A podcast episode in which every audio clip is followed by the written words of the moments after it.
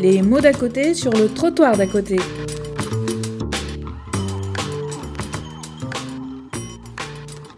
Bonjour, donc, euh, Isabelle Couton, je suis sociologue à l'IRIS et je suis chargée d'animer cette euh, session. Euh, donc, euh, il y aura d'abord un exposé de Yuri Lou euh, donc, qui est toujours à l'Université libre de Bruxelles. Université Saint-Louis, mais je suis ah, dans d'accord. Et euh, donc voilà, sur un exposé Continuité et récurrence des luttes des sans-papiers en Belgique, donc une perspective, on peut dire, socio-historique. On peut dire ça. Et puis ensuite, Abdelhamid Mahmoud, qui, fera, donc, euh, qui euh, parlera, lui, de son expérience de président de l'association United Migrants, qui a été créée en 2015 euh, à Paris suite à l'occupation du lycée Jean Carré. Et Je pense que voilà, il nous expliquera ça tout à l'heure.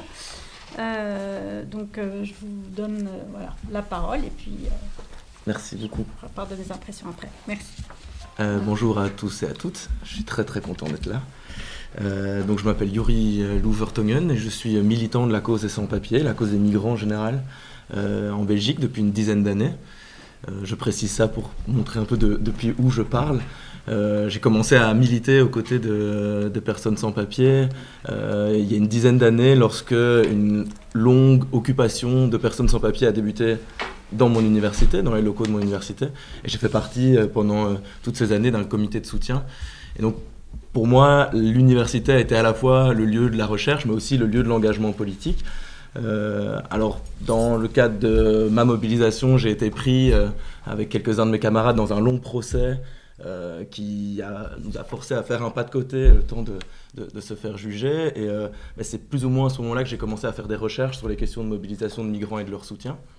Euh, donc j'ai écrit un mémoire et puis j'ai l'occasion maintenant de continuer ces recherches dans, dans un, programme de, de, thèse de doctorat et donc d'essayer systématiquement de faire dialoguer euh, dans mes recherches mais aussi dans mon parcours militant savoir théorique entre guillemets et, euh, savoir militant dans une perspective que je qualifierais au plus proche au plus près des acteurs et d'essayer d'analyser dans ces mobilisations là le point de tension qui existe entre l'articulation entre des collectifs de migrants, des groupes de migrants, des organisations de migrants mobilisés et des collectifs, des organisations, des associations de personnes soutien, euh, donc en l'occurrence des, Belges, des personnes avec des papiers, qui luttent bah, pour une cause qui n'est pas directement la leur, qui luttent pour une cause qui, euh, appartient à d'autres personnes et qu'ils soutiennent. Euh, donc cette perspective-là m'a amené avec d'autres collègues, militants et chercheurs à, à créer un, groupe de réflexion, un groupe de recherche qui s'appelle Migration et lutte sociale au pluriel. On essaye de faire un petit peu à notre, à notre échelle belgo-bruxelloise euh, une démarche similaire à, ce que, fait un peu le réseau Babel, c'est-à-dire d'organiser des, événements dans lesquels euh, à la fois il y a un réel intérêt collectif et une réelle attention sur la subjectivité des migrants mobilisés, mais aussi qui euh, articule pensée théorique et pensée militante et qui essaye de les mettre à un même statut euh, d'importance dans euh, les sources de savoir qu'elles produisent. Voilà un peu euh, de où je parle et ma thèse porte en ce moment, enfin mon terrain en tout cas porte sur un groupe dont je vais parler ici qui s'appelle la coordination des sans-papiers en Belgique. Et donc, euh, je me proposais ici de passer un petit peu en revue les mobilisations, l'histoire des mobilisations euh, en Belgique. Donc, je vous propose de faire d'abord un premier background historique de ces 40 dernières années. J'essaierai de le faire le plus rapidement possible et de bien insister sur les modalités d'articulation entre avec et sans papier. Et puis, euh, je terminerai plutôt par, l'actualité, euh, en tout cas depuis la, dite crise des réfugiés, qui a, en tout cas chez nous, pas mal modifié euh, les structures des associations et les modes d'articulation entre avec et sans papier. Bon, voilà, je reviendrai là-dessus. Euh, donc de manière générale, euh, l'histoire des luttes des sans-papiers en Belgique a commencé en 1974, euh, qui est la date un peu symbolique de la fermeture des frontières, de la fin de l'immigration économique en Belgique.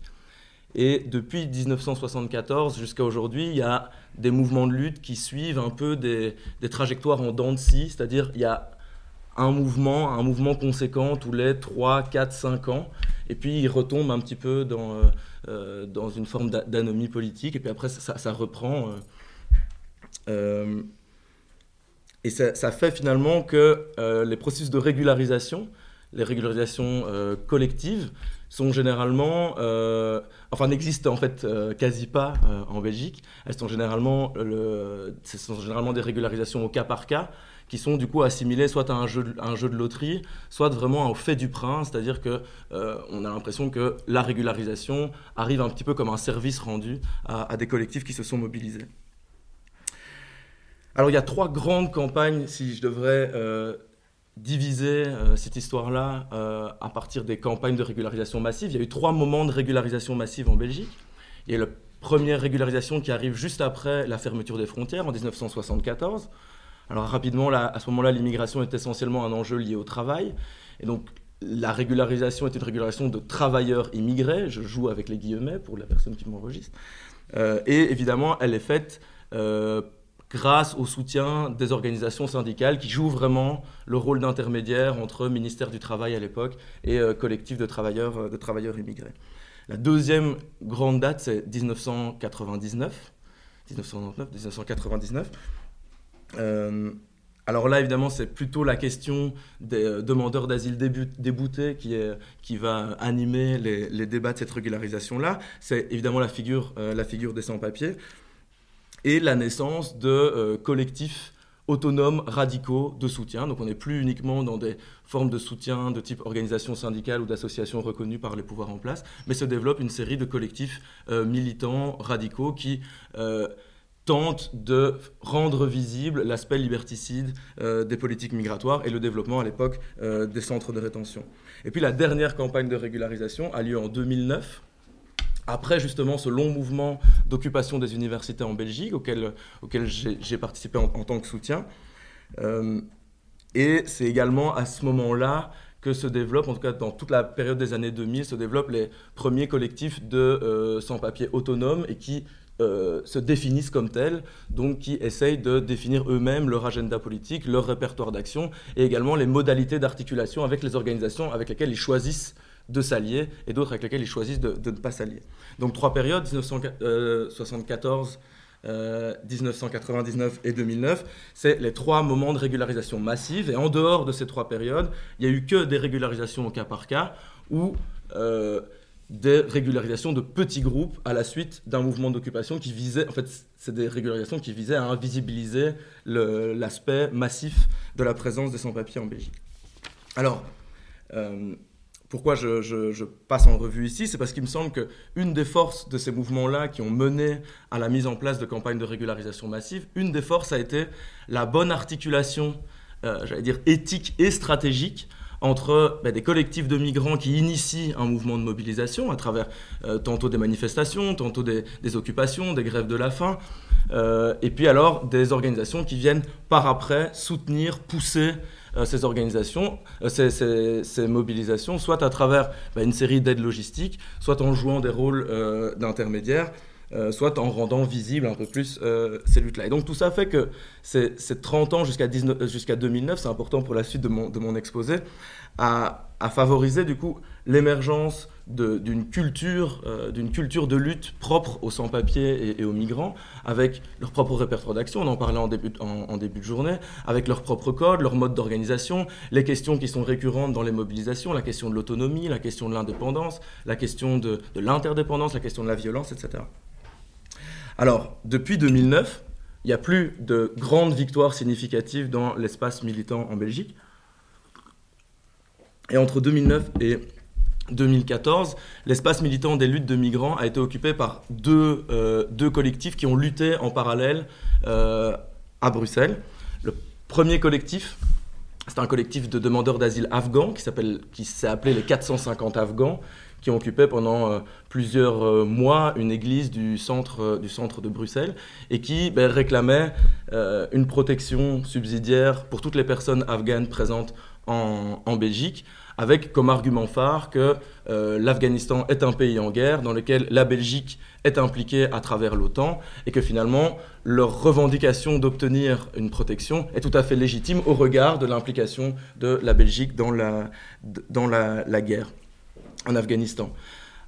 De l'autre côté, à quelques centaines de mètres, hein, pour ceux qui connaissent Bruxelles, Bruxelles c'est une, une, ville relativement, relativement petite, à quelques centaines de mètres, il y a une autre occupation d'un autre collectif qui s'appelle Sans Papier Belgique, et qui, lui, à l'inverse du premier, est un groupe qui est composé de personnes euh, d'origine très très hétérogène, euh, euh, du Maghreb, d'Afrique subsaharienne,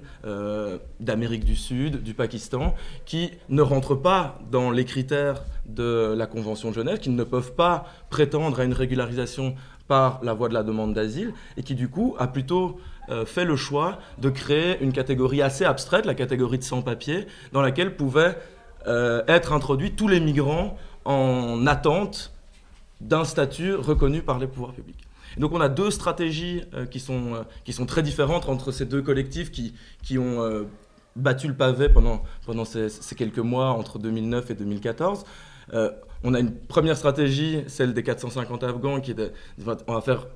un groupe homogène, une homogénéisation statutaire pour essayer de pousser le gouvernement à nous donner les droits de, liés à notre bande d'asile. Et à l'inverse, créer une catégorie très très large, une catégorie de sans-papiers, ne pas tabler sur le fait qu'on rentre dans les critères du régime des frontières, mais plutôt travailler un rapport de force avec les autorités pour, euh, pour obtenir ben, une grande campagne de régularisation comme les trois euh, que je viens de vous citer. Et ces deux collectifs qui coexistent à quelques centaines de mètres et qui traînent dans leur dos euh, l'ensemble des organisations de soutien et militantes belgo-bruxelloises refusent de s'allier entre elles. Euh, justement parce qu'elles estiment qu'elles n'ont pas la même stratégie et pas la même visée. Et donc le collectif des Afghans refuse que des personnes qui ne soient pas demandeurs d'asile afghans euh, entrent dans leur occupation. Et le groupe de sans-papiers refuse que des demandeurs d'asile intègrent leur groupe, sauf s'ils acceptent qu'ils ne sont plus demandeurs d'asile, mais bien sans-papiers, c'est-à-dire qu'ils sont des demandeurs d'asile déboutés. Euh, avec un collègue, Martin Delex, on a étudié un peu ces deux mouvements et on a essayé de conceptualiser cette, euh, cette division de la stratégie à travers la notion d'effet de frontière, c'est-à-dire la reproduction d'une discrimination euh, induite par un rapport différencié à l'institution frontalière à l'intérieur des collectifs de migrants en lutte contre l'institution frontalière. Donc on relevait ici une forme de, paradoxe dans, dans la stratégie. Alors on a bien ce, clivage qui est très très présent euh, à ce moment-là entre sans-papiers et demandeurs d'asile et qui a encore en fait des répercussions euh, à l'heure actuelle, je vais, je vais y revenir. Mais ce clivage a pris d'autant plus d'ampleur qu'il a eu une réelle euh, répercussion sur les organisations qui ont soutenu chacun de ces deux collectifs. Hein, les 450 Afghans, eux, ils ont été plutôt rejoints par une série d'associations et de citoyens qui étaient davantage mobilisés et motivés par le scandale que représentait le fait de ne pas donner le droit d'asile à des personnes issues d'un pays dont laquelle la Belgique était en guerre. Et à l'inverse, ben, sans papier Belgique, ils ont été rejoints dans leur organisation par une série d'organisations euh, généralement moins institutionnalisées, beaucoup plus radicales, et qui euh, faisaient finalement de la remise en cause générale de la politique migratoire le, moteur de leur engagement, et qui disaient ben, finalement, en fait, la, question migratoire, elle ne se lie pas uniquement à la question de la demande d'asile, elle est beaucoup plus large que ça. Et euh, ce qu'il faut, c'est soutenir les organisations de sans-papiers les plus marginales pour pouvoir lutter contre une réelle liberté de circulation ou une abolition générale des frontières. Euh, alors, on parlait un petit peu au début de la, journée, Mathilde Pett, euh, la sociologue Mathilde Pett a, théorisé cette opposition entre deux types d'organisations euh, elle appelle ça deux pôles. Hein. Pour Mathilde Pelt, il y a un pôle de l'attestation qui regroupe une série d'associations qui soutiennent euh, des collectifs de migrants, euh, mais qui ne font pas forcément de ce soutien euh, enfin de, la refonte de la politique migratoire en général, la pierre d'achoppement de leur soutien. Finalement, ça s'associe plutôt à une, série de soutiens plus logistiques, plus humanitaires. Et puis à l'inverse, le pôle de la contestation, Mathilde Pett nous dit, ben, le pôle de la contestation, il est composé de ces associations-là qui font de la remise en cause radicale et générale de la politique migratoire euh, le moteur de leur engagement. Alors,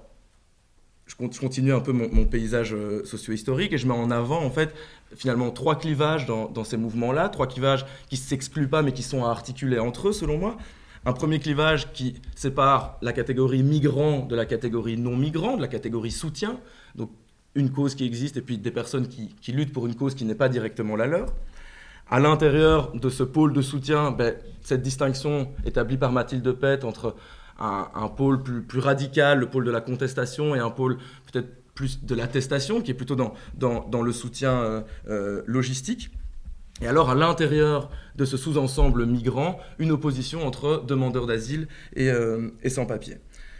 Alors, moi, mon hypothèse de militant, c'est que finalement, ces, formes de division participent aussi à,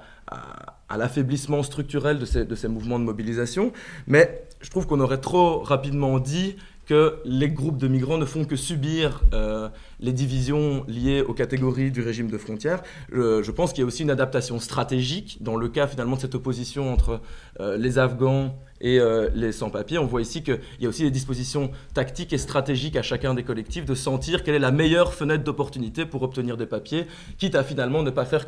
cause commune avec d'autres. Donc on n'est pas uniquement en train de, subir des divisions du régime des frontières, on cherche aussi à adapter stratégiquement les catégories des régimes des frontières pour essayer quand même euh, de, rentrer euh, dans les clous de manière à, obtenir des papiers. Et puis, deuxièmement, il m'a semblé, et là je, vais parler maintenant du, dernier collectif que je suis en train, que je suis en train d'étudier, que les collectifs de migrants s'inspirent également de l'histoire, des divisions et des faiblesses structurelles des mouvements précédents, et essayent de réinjecter des solutions pour lutter contre cet effet de frontière à l'intérieur de, de leur organisation. Et c'est le cas de la coordination des sans-papiers, qui est, euh, qui est une plateforme créée en 2014. Et cette plateforme regroupe les porte-paroles et les représentants de chacun des collectifs de migrants qui sont aujourd'hui mobilisés euh, en Belgique. Euh, la coordination des sans-papiers, regroupe en fait neuf porte-paroles, neuf représentants, respectivement, d'un groupe de demandeurs d'asile, en l'occurrence le groupe de demandeurs d'asile, de groupes de travailleurs sans-papiers affiliés à des syndicats et d'une série de, euh, de, sous-groupes regroupés plutôt sur base soit statutaire, soit nationale, et qui ont toutes des revendications euh, singulières quant à leurs conditions euh, de migrants, qu'ils tentent d'articuler à l'intérieur de la coordination papier avec la, la revendication générale qui est celle de la régularisation de tous les sans-papiers. Alors, une rapide analyse, et puis j'arrive maintenant tout doucement au contexte, au contexte actuel. Il me semble que ce ce collectif de la coordination des sans-papiers recouvre trois particularités en regard de l'histoire que, je reviens de retracer. La première particularité pour moi, c'est l'idée de l'articulation entre universel et singulier. C'est-à-dire que généralement, les luttes de migrants euh, en Belgique, mais je pense que c'est comme ça ici aussi, euh, se constituaient sur un registre revendicatif global, la régularisation de tous les sans-papiers, et la responsabilité de porter cette revendication globale, elle est généralement laissée à quelques militants sans papier, rassemblés dans un collectif, dans une occupation, et qui sont rassemblés entre eux, soit sur base statutaire, soit sur base euh, ethnique. Et que, au sein de l'occupation de, de, ces groupes-là, on a la mise en lumière de la problématique de la régularisation, mais qui finalement finit toujours par s'effriter à mesure de l'entrée en négociation avec le pouvoir politique. Et que la coordination des sans-papiers, finalement, elle permet de, se penser comme étant un espace qui s'efforce de déjouer cet effet de frontière lié aux divisions du régime, euh, aux, divisions du, système frontalier, quelque part.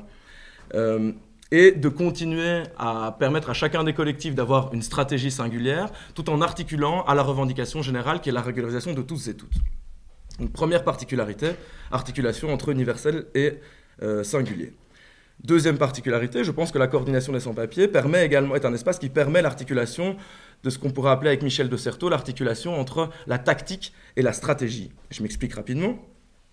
C'est que la présence d'un organe de représentation à qui les collectifs dont il fait partie délèguent un pouvoir de revendication sur la régularisation de tous et toutes, permet également à chacun de ces collectifs de maintenir un argumentaire de revendication singulière sans entrer forcément en contradiction avec la régularisation de tous. Donc, elle pointe la tension qui existe entre stratégie et tactique dans le registre revendicatif euh, de, des groupes de migrants et permet un espace dans lequel tactique et stratégie euh, ne s'excluent pas euh, l'une à l'autre.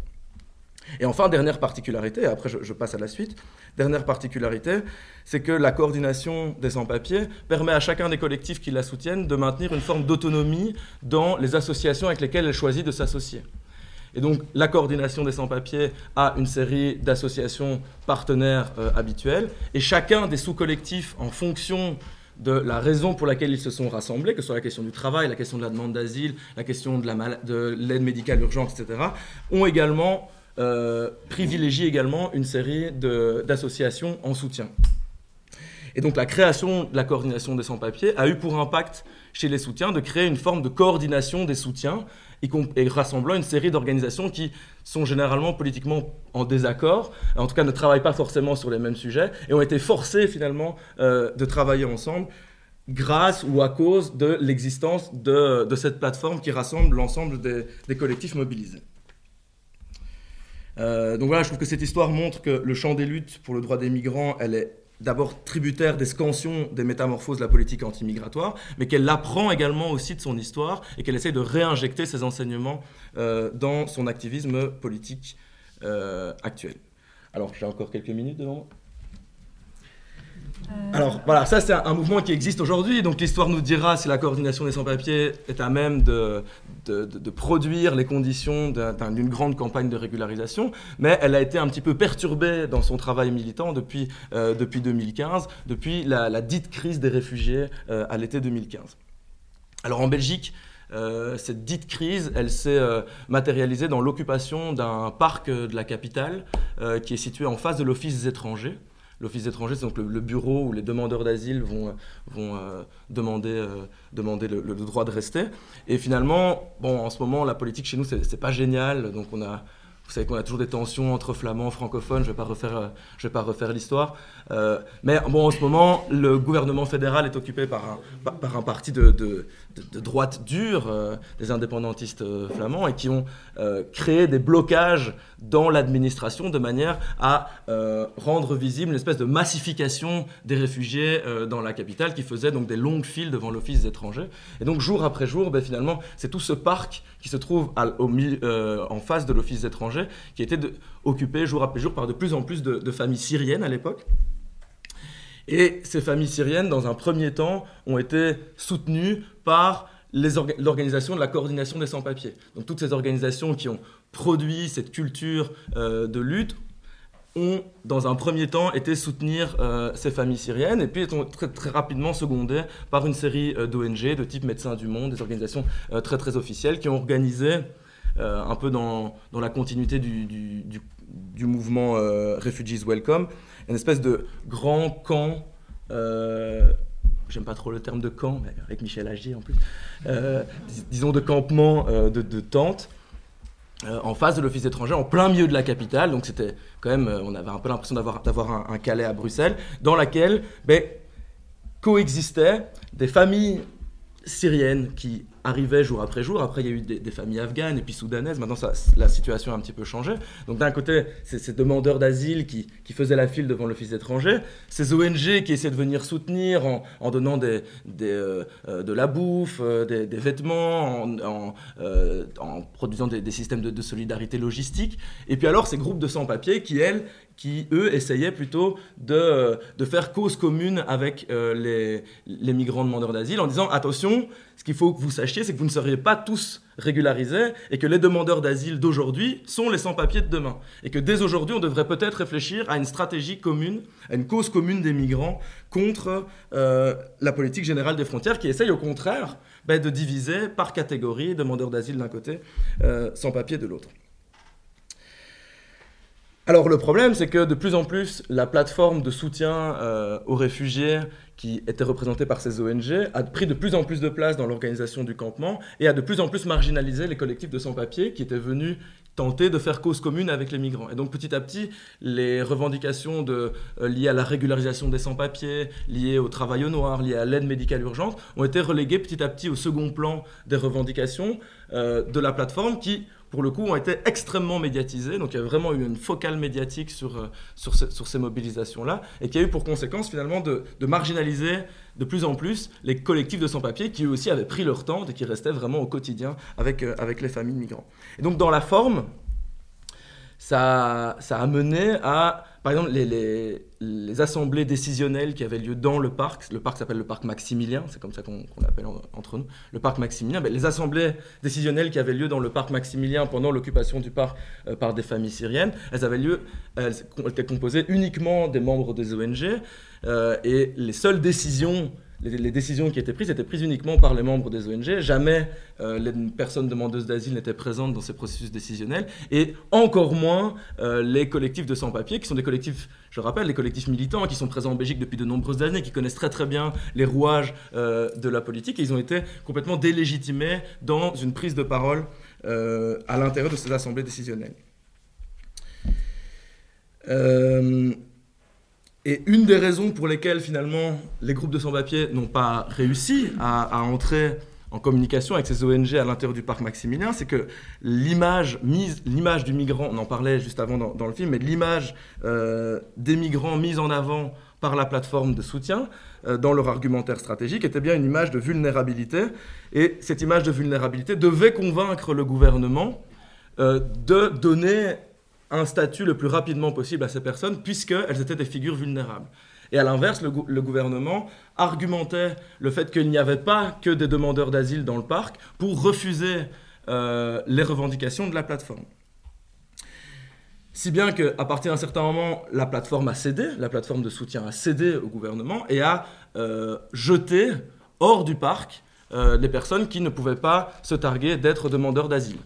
et même à une certaine période d'être demandeur d'asile syrien. Donc il y avait vraiment une matrice obligatoire dans laquelle devaient se fondre les migrants pour obtenir le soutien logistique de la plateforme et pouvoir siéger, si vous voulez, dans ce parc qui avait un, positionnement stratégique puisqu'il était placé euh, juste en face de l'Office des étrangers.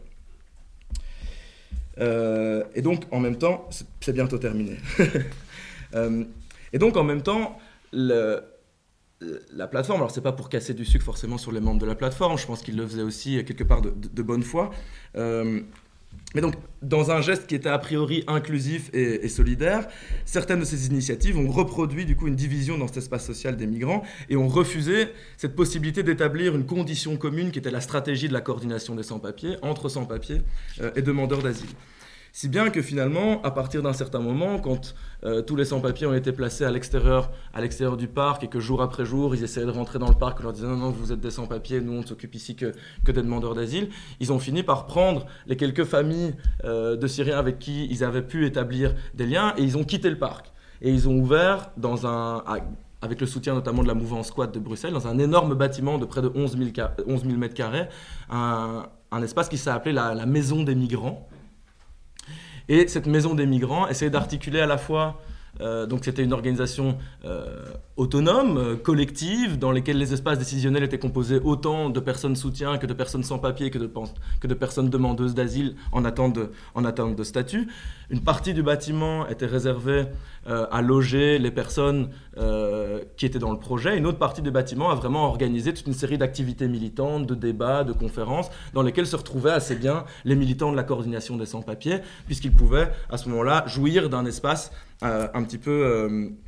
un petit peu à l'écart, dans lesquels se rencontraient euh, militants avec papier, militants sans papier, militants demandeurs d'asile, différentes catégories de migrants. Donc tout ça pour dire que ça peut exister quand même des espaces, des espaces où s'articulent ces différentes, ces différentes catégories. Ça a tellement bien fonctionné qu'au bout de quelques semaines d'occupation dans ce bâtiment, ce sont les organisations du parc Maximilien,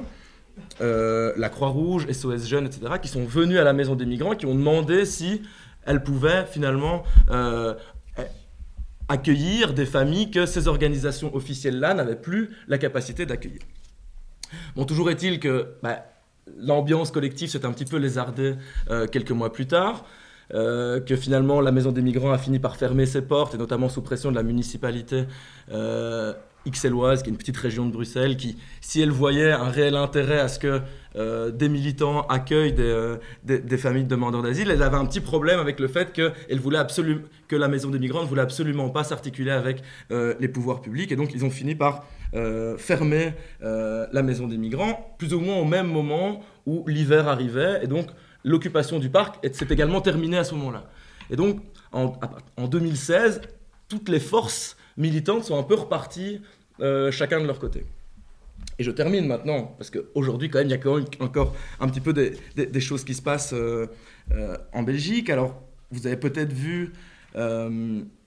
Très récemment, et je pense que c'est le cas ici aussi, euh, la plateforme s'est transformée en un espace uniquement euh, virtuel, hein, qui s'appelle la plateforme d'hébergement euh, des migrants et qui organise chaque jour, à partir du parc Maximilien, qui n'est plus qu'un lieu symbolique, qui n'est plus occupé en, tant que tel,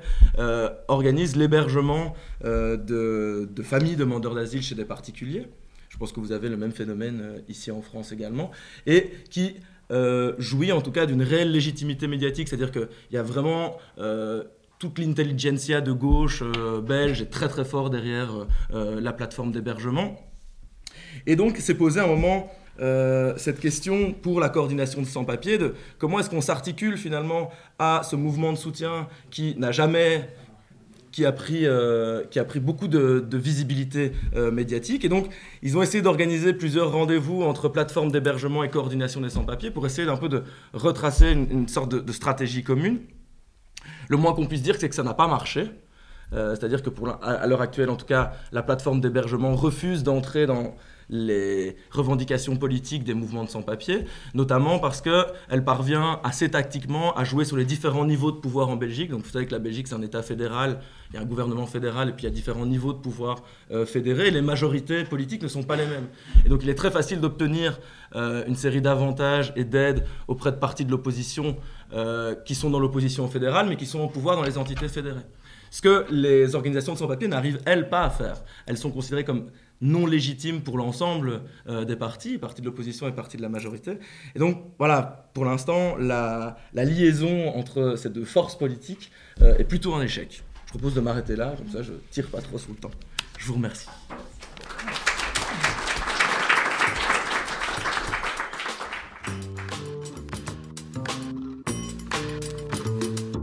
C'était les mots d'à côté sur le trottoir d'à côté.